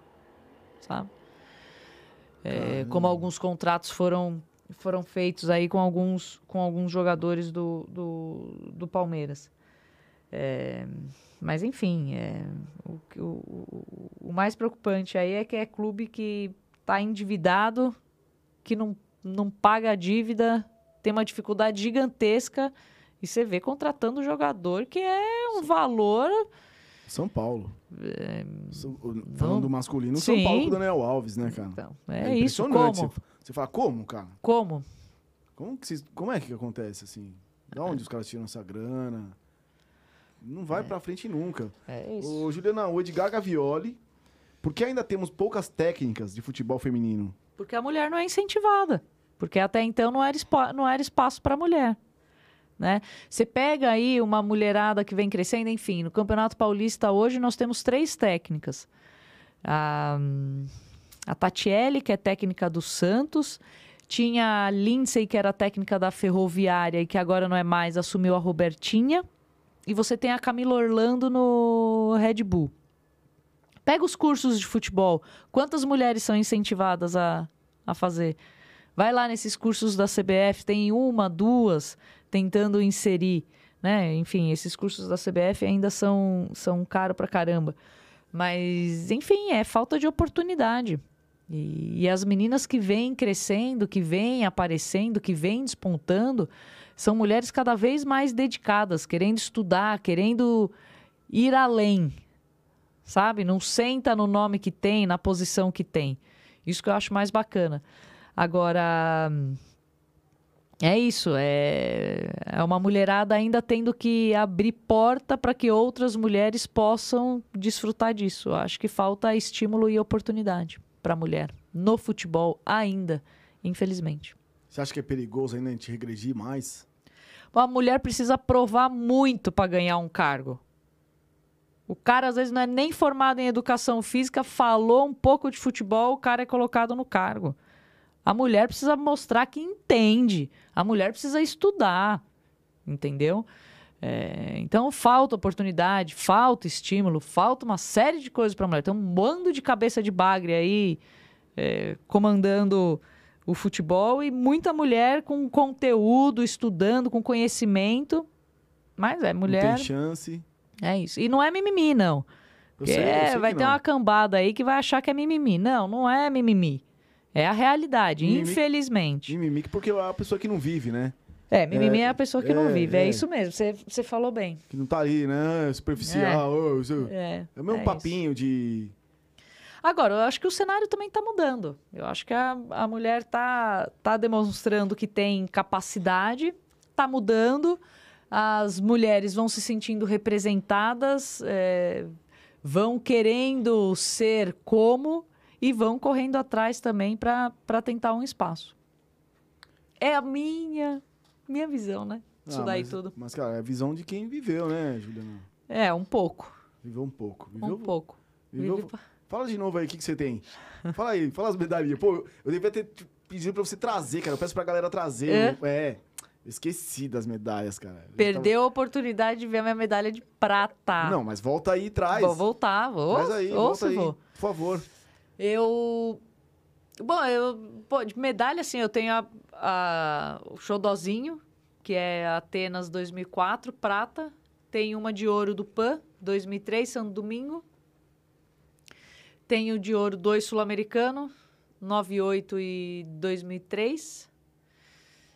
É, tenho a medalha de bronze no Mundial de 99, que foi meu primeiro Mundial.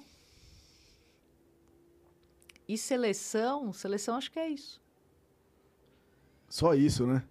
É só isso que você tem, né? Só isso? É só, é só- Agora me fala, cara. Pessoa, um país de bosta, que não tem incentivo nenhum. Né, cara? Pô, ela tem tudo isso, cara. Tem que fazer É. uma estátua, Ju. Verdade, cara. Meu, parabéns de verdade, assim, por tudo que aconteceu na sua vida. E, lógico, né? Devia acontecer muito mais, cara. Porque é uma, assim, é uma vergonha, mas é, isso é importante também pro crescimento, né? É, é. Enfim, acho que é a nossa realidade aqui, né?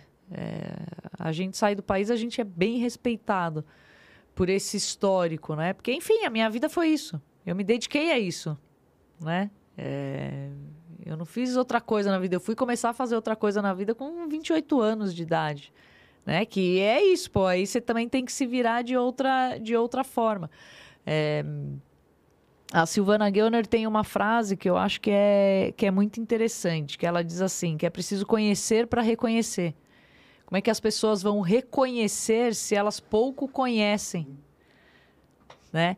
É, e muitas vezes quando visualiza um atleta olímpico, acha que aquele cara, pô, vive do esporte, que legal, que bacana, mas mal sabe assim os perrengues que você passa para chegar ali. Que é sonho, aquilo dali é amor. É amor puro, assim. Durante a, a carreira você tem pouca estrutura, é pouca condição lhe é dada para você chegar onde você chega normalmente. Você acha que em outros esportes, outras modalidades é pior ainda? Ah, sim. Sim, eu acho que. Ó, a gente vê muito aí. A gente vê muito, ainda mais quando é Olimpíada, a gente comemora lá o, a medalha do, do cara e ainda comemora, acha legal todo o sofrimento que ele passa. Tem que achar bacana o sofrimento, ele tem que ter condições de chegar ali para disputar em nível igual com o cara que está ali do lado dele. É, por isso que eu falo, chegar em uma Olimpíada já é uma conquista. No nosso cenário aqui, já é uma conquista. Esse papo de tudo que é dramatizado é melhor, você acredita nisso? Que ainda o Brasil tem gosta disso, de, De- de de- drama, de... Pô, de jeito nenhum. Eu queria ter conquistado essa medalha de prata aí sem ter que passar por tudo que eu passei. Sem ter clube fechando, é, sem ter que ter ficado sei lá quanto tempo sem receber dinheiro, é, de não ter uma condição de academia. Eu fui fazer fortalecimento muscular como atleta profissional, sei lá, depois de 10 anos de carreira. Entendeu? Que é uma realidade diferente hoje. Mas hoje, por exemplo, se você pegar no cenário da, da modalidade de futebol para as mulheres, você vai ter aí uns 5, 6 clubes, 7 clubes com uma boa estrutura. O resto tá comendo o pão que o diabo amassou. Entendeu? É que o que tá na vitrine parece que é tudo perfeitinho. Mas em volta da vitrine, pô, tem muita coisa ruim ainda acontecendo. Sabe? É, Então, assim, é claro, eu, eu acho que eu, eu faria tudo de novo. Faria tudo de novo. É, o amor pelo, pelo, pelo futebol me moveu e me fez passar por todos esses obstáculos. Agora, pô, seria muito legal se eu tivesse a estrutura das americanas e se eu pudesse passar. Pô, na, na seleção americana, todas as atletas são formadas. Eles Todas as atletas são formadas. nisso, né? Entendeu? Todas são americano. universitárias. E eu tô falando só uma parte que é esquecida e que é extremamente importante. né? Aqui a gente tem o costume de ficar dentro de, de concentração, e dentro de concentração é carteado, é videogame, mas pouco, poucos atletas. eh, Eu gosto muito de citar o Paulo André, por exemplo, que leu 50 mil livros. É isso. Mas pergunta quantas vezes ele foi é, estimulado a ler um livro. Foi por ele, O Paulo André do que jogou no Corinthians, né? que jogou no Corinthians, zagueiro. Eles estavam com aquele projeto, qual, qual é o nome? Que tinha um... O... Que não foi pra frente, né? Não, não foi. Pô, agora esqueci, agora esqueci o nome também. Foi meio abandonado pelos próprios jogadores, você acha, esse projeto? Ou não? Não, não sei se pelos próprios jogadores. É, a politicagem é. É. forte. Esqueci o nome. Você lembra, família? Pô, Você lembra desse, desse projeto? Dos caramba, caras? tá na ponta da língua e esqueci também. Eles lutavam pelo salário, por tudo lá, né? Enfim. É, por melhores, melhores condições, enfim. Sim. É, todos os jogadores, os técnicos. Porra, me fugiu o nome por completo.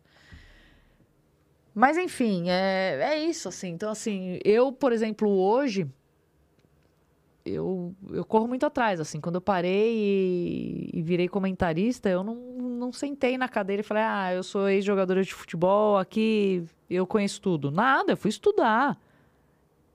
E agora, retornando para isso, eu tenho que correr atrás, porque eu fiquei aí dois anos sem, sem fazer nada, sem ver nada. É, agora é treinar olho e estudar. As coisas vão mudando. É, e eu acho que a gente perde muito tempo dentro de concentração. Como é que era a concentração de vocês? Treinar de manhã, de tarde, se alimentar, dormir e só. E aí num intervalinho carteado? Eu jogava um carteado, assistia televisão, às vezes salão de jogos, né? É, em 2004, com o René Simões, que a gente estudava, a gente ia para uma sala de vídeo, assistir jogos, entender o que, que é que acontecia, por que, que o adversário, por que, que um time atacava por um lado e não pelo outro, o que, que é que estava acontecendo. É, E, e hoje, enfim, você tem a internet que você pode fazer qualquer coisa. Né? Você pode fazer qualquer curso, você pode fazer até aprender outro, outro idioma. Sim. Enfim, hoje você pode fazer uma universidade EAD, Sim. né? É completamente diferente. É, então eu acho que é um tempo desperdiçado, assim. Eu acho que os atletas tinham que ser estimulados a, a leitura, o desenvolvimento da parte cognitiva, que é extremamente importante para você argumentar, para você se impor, para você falar de uma série de assuntos, né? É, E enfim, e, e hoje assim eu olho para trás, é, se eu pudesse mudar alguma coisa, isso certamente eu, eu mudaria. Eu não teria perdido tanto tempo assim dentro de concentração que às vezes é chato, você fica ali restrito, você não pode sair, você não pode fazer muita coisa, né? É, é claro que também, dependendo da época, você tem é, um- uma fase de treinamentos que é muito forte, que é muito puxado, que dói até de pensar, né? É, mas você também tem um tempo ali desperdiçado, que você poderia estar gastando de outra forma. Você carrega alguma lesão com você? Da época? Eu tive duas lesões mais, mais sérias. Eu fiz uma cirurgia de, de ligamento cruzado, que eu rompi em 2007. Tive que fazer cirurgia. E só consegui fazer a cirurgia porque eu pagava o meu plano de saúde. É, muitas meninas pararam de jogar por causa de lesão, por falta de estrutura. O clube não tinha como bancar. É, e eu tive uma lesão de tornozelo jogando salão, é, que me incomodou muito. Tive um problema porque não chegou a quebrar o osso, mas como se tivesse uma, uma lasca Trincou. de osso, Sim. sabe? E essa lasca de osso, conforme eu fazia o movimento de arranque, ela me, me fisgava É pior do que quebrar, né? pior do que quebrar. Enfim. E. E então eu tive esses, esses dois problemas, assim. É, tenho condromalácia, que, enfim, às vezes, por uma série de questões iniciais. é, mas de resto, hoje ainda jogo meu tênis, me cuido com a condromalácia, porque muitas vezes é muita dor no joelho. Futebolzinho nem pensar. Hum, não tenho vontade. Não é que é nem pensar, mas eu não, não, não, não, não sinto vontade, assim, de jogar society, salão. Ah, um futebol eu gosto, um futimês eu gosto, uma coisa assim. Agora, o jogo, o jogo propriamente dito, não. Meu negócio hoje é tênis. Minha grande paixão, assim, me encontrei. Eu sempre Ah, é? tive dentro de um esporte coletivo. É, o tênis é algo que mexe muito com você, né? Ah, você Eu joga- sozinha. Você joga um tênisinho? Adoro. Quebra Já tem? raquete? No início quebrava. É. Vim do futebol, falava palavrão. Hã? Agora não Queria- mais, gente. Queria quebrar a raquete na cabeça do cara. A gente vai aprendendo. No início, a gente quer quebrar a raquete, depois a gente entende que a raquete é cara pra caramba, É. que não dá pra ficar fazendo igual os caras fazem na É, televisão. Mas dá vontade de quebrar. Dá né? vontade. Eu, eu jogo tênis também. Você joga? Jogo. Vamos marcar um jogo. Vamos. E eu quebrei várias raquetes. Sério? Sério. Não, Jogava. não dá. Pô, comecei a jogar, eu... Joga- Jogava aqui no, no Vila Lobos, né? Eu fiz, eu fiz um tempinho de aula, fiz Hã? uns oito meses. E... Pra aprender mesmo, né? Porque tênis Aham. é técnico, tem que... Não é E a- igual ao futebol. E aí o meu, o meu técnico era... Ele... Ele, ele treinava uma galerinha pra federação, assim. Deu, É. oito, deu oito meses, deu fazendo treino, eu me federei É. e achei que eu tava foda, né, velho? Com esse tamanho, fui jogar com os caras e, cara, não podia perder um jogo. É. E aí, só que assim, temperamento do tenista, né, cara, você tem que ter um. E aí, ia, puta, perdia um, dois games, já quebrava raquete.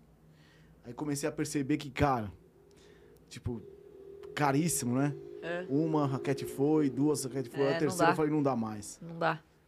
Mas é um jogo legal, né? Um Então, eu é- acho que todo mundo deveria fazer tênis. Por que, que eu falo isso assim? Porque, primeiro, é um esporte muito difícil, requer muita técnica. Você não, não dá pra jogar de qualquer jeito, você precisa ter técnica. Segundo, que eu acho que, não sei se é porque eu venho do futebol, mas você precisa ter um controle emocional muito É. grande. Porque como você depende muito da técnica, se emocionalmente você tá abalado, pra mais ou pra menos, esquece. A técnica não funciona. Que é diferente do futebol. Né? Porque do futebol, quando as coisas não vão bem, sei lá, você dá uma bica pra qualquer lugar. Você vai recuperando a confiança. Né? Ao invés de fazer um passe mais longo, você vai fazendo um passe mais curto. Você vai recuperando gradativamente a confiança. No tênis, você precisa da técnica. É que o tênis é, é complicado, porque, por exemplo, se a gente jogar, eu tenho que jogar bem pra não deixar você jogar bem, entendeu? É, e, aí, é e aí tem esse lado, você fala, cara, a pessoa tá querendo dar o winner do outro lado, eu tenho que. jo- Aí, É. assim, o que eu ficava puto é que eu tava batendo bola, É. aí cada bolinha com aquele punhozinho que eu falava que, que a pessoa dava um winner, eu falei, cara, é tudo culpa minha. É. Eu podia dar um tiro nessa pessoa agora, né? Deu um baile aqui agora. Dá dois na testa, acabou, não tem outro lado. Mas não, cara, cada, a cada Ai, cagada que você bom. fá, o cara derruba, né? É. Ele vai te, de- ah, ele vai te derrubando seu emocional. que Você fala, cara, Vai, é isso. 0, 15, 30, 40, É. fechou. Você fala, porra, vou perder. E tem É. isso no tênis, né? Tem, é que, então, é, essa é a questão. Eu acho que, assim, toda, todo esporte, você tem ali uma guerra psicológica muito grande, porque é tomada de decisão pura, né? A todo momento você tem que estar tomando decisão. O problema é que no tênis, muitas vezes, retomar esse padrão, para nós, meros mortais, que jogamos mais ou menos, Sim. é difícil você ter esse controle, né? né? No futebol é isso, você vai retomando essa confiança, você vai se recolocando no jogo, Isso, né? Muitas vezes isso. você tem. O, Agora- o time ajuda, né? É isso. Agora no tênis, nossa, o tênis é muito complicado. Quem que é o seu ídolo do tênis? Eu gosto muito. Ah, eu- os tops, né? Eu gosto muito do, do Federer e do Nadal. É, eu, eu- Acho que são os dois que eu mais que eu mais curto e eu gosto muito das mulheres da Serena, né, da Osaka agora. E enfim, acho que acho que das duas. eu acho que dos caras, o, pra mim, o Nadal, ele, ele é mais garra, assim, sabe? Eu vi o Nadal, eu comecei a ficar fã do Nadal quando ele jogou contra o Mariano Puerta, você lembra disso? É. Quando ele apareceu em Roland Garros. Acho que foi o primeiro. É. Não, E não- sou péssima de eu memória. Eu assisti o jogo dele, É. tá- odiava ele, que eu falei, pô, que esse cabeludo vai jogar contra o argentino? É. Meu, Ele matou a gente no primeiro jogo. Acho que ele tinha 17 anos, não lembro. Eu falei, cara, esse cara é diferente. E aí muda, né? E aí a mentalidade do Nadal, aí você começa. A... Você viveu, eu acho que isso lá nos bastidores da TV. O Nadal, ele, ele é um cara, desde criança, com, essa, com esse tipo de mentalidade, né? Psicológico controlado. Né? Muito louco. É, imagina. Imagina. Ele, é- ele era dessa, ele foi treinado pra, pra ser canhoto. Ah, é? É. Caraca, velho. Ele foi treinado pra ser Treinou. canhoto. É. Você é Desenvolveu a esquerdinha. Eu sou destra. Você é dessa? Eu sou uma jogadora razoável. Treinei muito pra chegar onde eu cheguei. Você fez aula, tudo?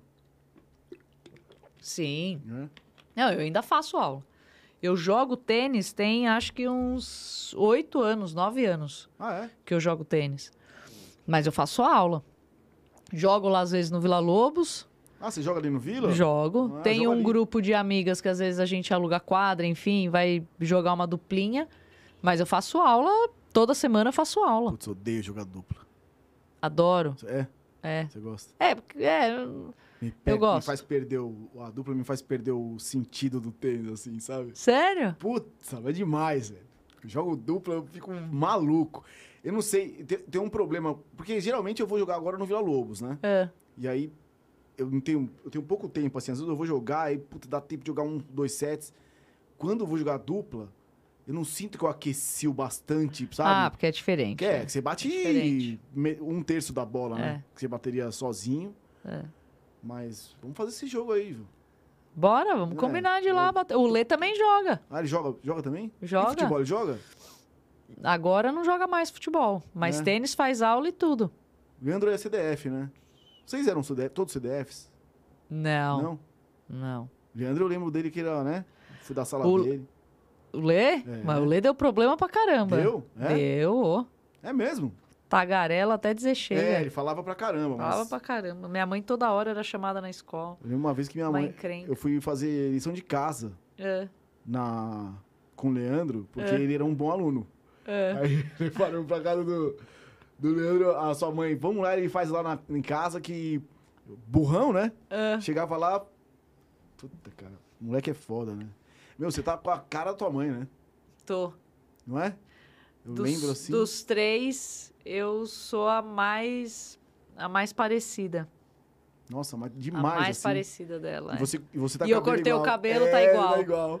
É. Meu pai às vezes fica com aflição de olhar. É mesmo? É. Cara, mas tá muito é igual. Muito, muito, muito igual. Muito igual. E suas irmãs também, todo mundo? Tudo bem, graças É. a Deus. O Leandro surfa ainda? Surfa. É. O Lê surfa. Você nunca, você Vai nunca direto. curtiu? Não, eu tenho dificuldade. Não consigo ficar em pé. Ah, mesmo? É, O primeiro que é eu... em pé? O problema é ficar em pé. Primeiro porque eu tenho eu tenho receio de mar. Tenho medo de mar. E segundo porque é aquilo, é estímulo, né? Se você não pratica, se você não faz, não, não rola. E eu tenho uma certa uma certa dificuldade. É, tem que ir pro surf também. Surf é, É. é, assim, surf. Eu, eu surfo, mas eu surfo, né? Sur- Não, porque as pessoas têm, Então- têm mania de falar, né? Eu É. falo, por exemplo, eu falo, eu, eu vou pra praia, eu surfo. Óbvio, É. vou. Mas, cara, cada um no teu nível, né? Óbvio, Não é, você vai. Eu, eu jogo tênis, aí o cara fala, pô, você joga tênis? Jogo, mas chego lá, às É. vezes, no Vila Lobos. Eu, preciso- eu precisava voltar, na verdade, a fazer um, treinar um pouco. Eu É. queria voltar a treinar, sabe? Com o professor ali, ficar Ah. sacando, minha, treinar minha esquerdinha, né? As paralelas É, a esquerda existe. é com uma mão ou com duas? Uma, Uma. uma. É, eu, eu- na- no começo, o meu primeiro É. professor, ele me ensinou eu- o backhand É. com, com, com as duas. É. E aí um outro cara falou assim, cara, você tem, você é pequeno. É melhor você fazer com uma que seu, sua amplitude melhora. E aí eu falei, beleza. Aí eu comecei a treinar só com uma mão. É. E hoje, eu vejo os caras com duas, cara, É. firme. Sabe? A pancada mais certeira, firme, né? Você sente que mais joco, assim. Ah, todos, né? Hoje em É. dia eu acho que a galera não usa mais uma mão. Acho que muita gente agora, É. né, aprendeu Com com... duas. É. Enfim. É isso. Vamos marcar esse jogo aí, Ju. Ju, Bora. Cara, obrigado de verdade. Eu queria muito, cara. Por isso que eu enchi, enchi muito seu saco pra É. vir. Porque, cara, de verdade, desde aquela época de criança, eu nunca mais falei com você. Não. Sua vida mudou. E, cara, a gente teve a oportunidade de estar agora falando, batendo um papo, né? Com as Sim. pessoas, porque não entrevisto nada, sou ninguém. Como mas, não? Mas eu, apre- mas eu É. aprendo, pô, aprendeu muito hoje com você. É. Cara, obrigado de verdade por estar aqui, cara, por ter compartilhado um pouco da sua história com a gente. E, cara, vê se você volta pra trazer as medalhas. E, pô, de verdade, sem palavras, cara. Parabéns por tudo que você fez pelo futebol feminino.